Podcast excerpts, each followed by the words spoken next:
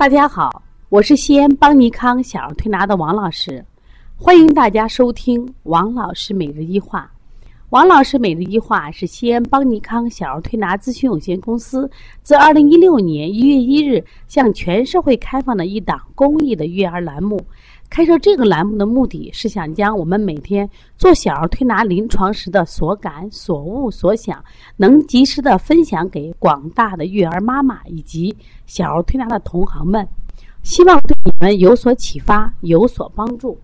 今天我想分享的是主题是暑湿感冒，如何判断暑湿感冒？我想也是值得我们学习。在我们小儿推拿临床中，可能我们见到的风寒感冒、风热感冒比较多。那么，什么是暑湿感冒呢？实际上，不管风寒感冒还是风热感冒、暑湿感冒，它都叫感冒。所以说，它们共同的特点都会出现鼻塞、流涕、发热。但是不同的是，第当然了，季节也不同啊。那么，像风寒感冒的话，它可能更多的发生在这个秋冬季节。风热感冒发生在春季，那么暑湿感冒呢，更多发生在夏季。大家都知道，夏天特别是最近啊，刚好到了长夏季节，夏季闷热，湿度比较大，大家呢都比较贪凉，包括吃冷饮啊、吹空调，那么加重其实体内的这种暑湿。那么刚才我们讲了。它们三者的共性呢，都会有鼻塞、流涕、发热，但是呢还有区别。一般当比如说风寒感冒的时候，它会出现这个不出汗的现象，怕冷不出汗。那么流的是清涕，但是暑湿感冒呢，它一般它出汗，它也不退热，它会出现流浊涕的现象。当然，更重要的表现啊，不在于不仅仅在于此，就是如因为大家都知道湿邪，它这个。趋下湿邪啊偏重，所以说往往感受湿邪的人呢，他会有什么症状呢？就会觉着啊肢体酸重，啊肢体困重困乏。比如说我现在感冒了也鼻塞啊，但是我发现哎呦乏得很啊懒得很不想起来，而且特别是头重如裹，这什么意思呢？就头上像裹了一条湿毛巾一样沉沉的闷闷的，啊自己呢不愿不清醒。那这实际上这就是一个什么呀？就是暑湿感冒的特点。如果我们再看它的舌象呢，更明显。你比如说风寒感冒的舌象，我们说薄白苔，它水滑；但到了这个暑湿感冒的话，舌苔白厚腻，就是嘴巴里面黏黏的，啊，嘴巴里也没味儿。所以到了夏天的人，他胃口不好，特别感受的这个暑湿感冒的人，他胃口是很差的。因为什么呢？脾胃被湿所困。我记得在以前呢，我在王老师每日一句话分享过一个健脾丸和行脾丸、行脾丸的使用方法。今天在这里，我再给大家讲一下啊。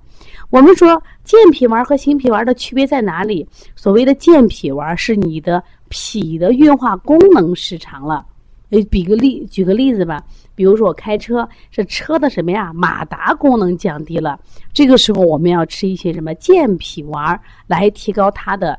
呃，功能，那么行脾丸是什么意思呢？就是我的功能是正常着了，但是由于比如说外地下暴雨啊，不能行走，或者是堵车不能行走，就说本身我的功能正常，但因为外界的原因导致我也不能行走，在这里呢，我们就讲湿脾为湿所困，因此呢，我们建议吃什么呀？行脾丸。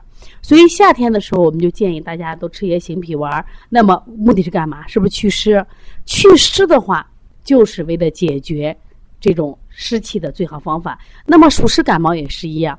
所以在调理暑湿感冒的时候，我们重点在祛湿上。那么祛湿我们怎么去呢？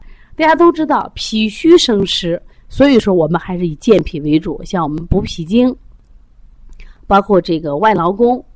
啊，掐四缝，这都是可以健脾的，包括揉足三里、摩腹。